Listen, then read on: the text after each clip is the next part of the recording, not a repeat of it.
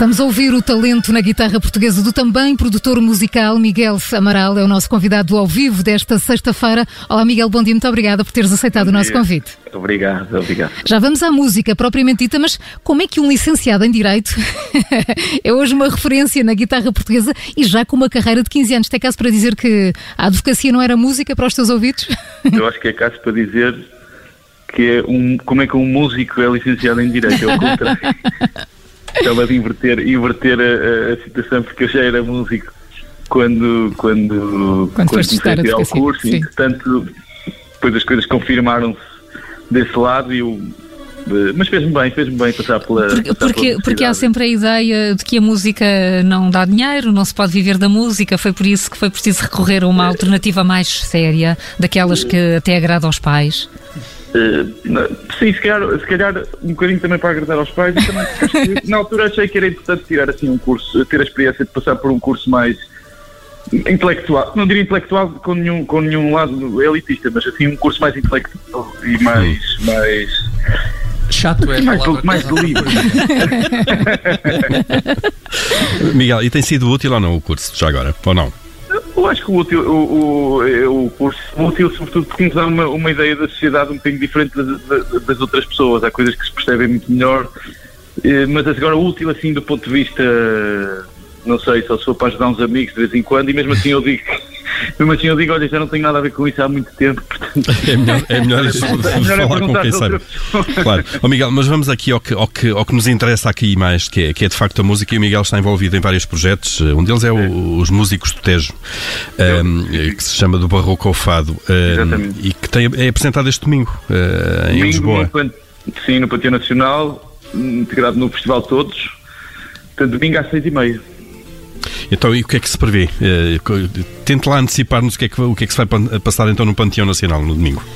É um programa muito, muito abrangente que vai desde a música barroca uh, até ao fado.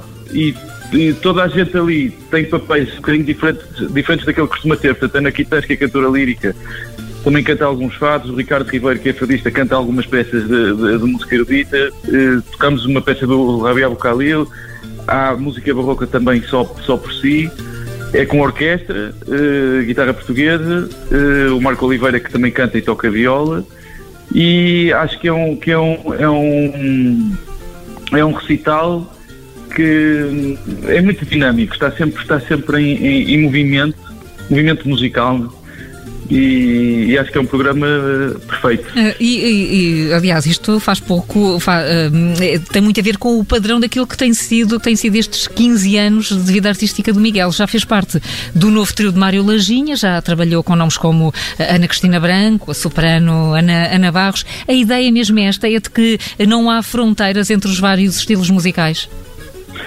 Eu acho que, eu acho que não há fronteiras e, e acho que há, há, uma certa tendência das pessoas, não só na música, mas na sociedade hoje em geral, das pessoas se especializarem muito, não é?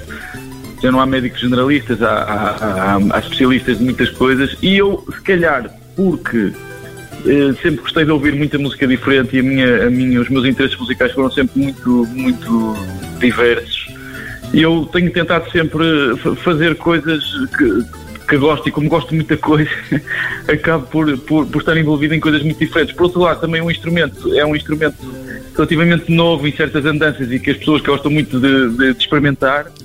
E, portanto, tem acontecido assim, tem acontecido de, de participar em muitas coisas diferentes. Uh, ah, um, Miguel, eh, no fundo a guitarra portuguesa não se usava uh, para além do fado uh, uh, e neste momento estamos a ouvir a guitarra portuguesa a ser usada num, num, num tema barroco quase parece um cravo, não é? Se nós estivermos com, com atenção quase parece um cravo a tocar um, isto, isto acaba por de alguma forma atrair as pessoas que querem trabalhar consigo utilizar a guitarra portuguesa para, para outro tipo certo. de música Certo, é isso que eu tenho que, que eu gostava de dizer há pouco. Tenho vindo um interesse muito grande das pessoas em usar um instrumento fora do, fora do, do seu habitat natural, que é obviamente o, o, o ainda é obviamente o, o fado. Né?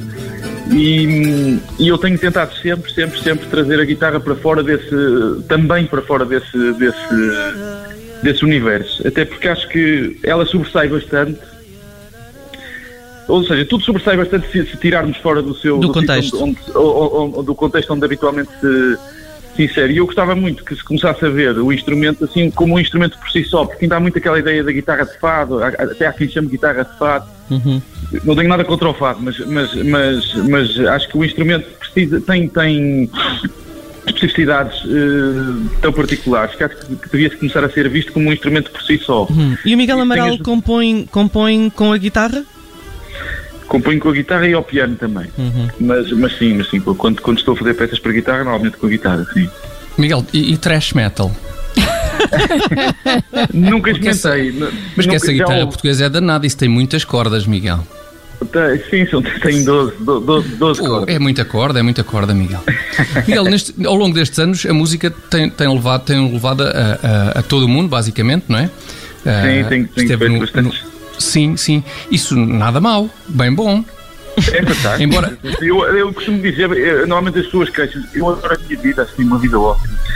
Portanto, a, advocacia não lhe ia dar es, estas experiências, não era? Uh, acho que não, daria. Uh, não, não, seguramente não. não. claro. Dava-lhe ali umas idas a Custóias para visitar uns presos, portanto não era a mesma Talvez. coisa, não é?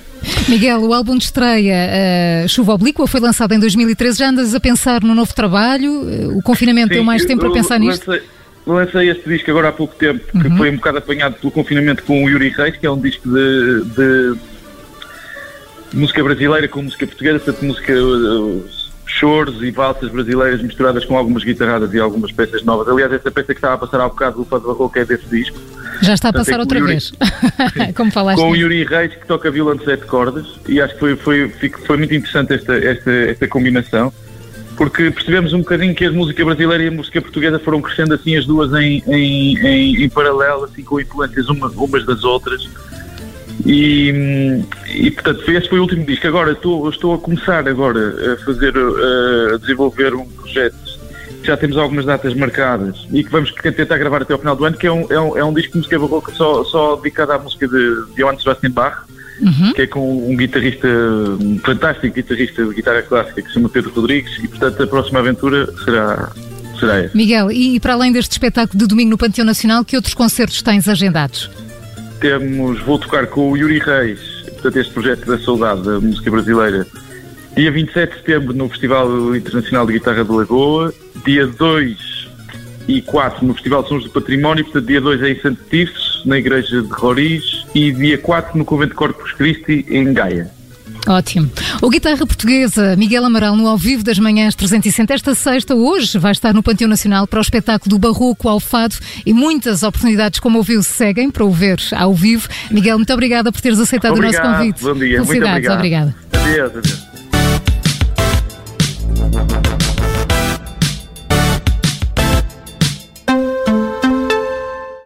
Obrigada por ter ouvido este podcast. Se gostou, pode subscrevê-lo, pode partilhá-lo e também pode ouvir a Rádio Observador online em 98.7 em Lisboa e em 98.4 no Porto.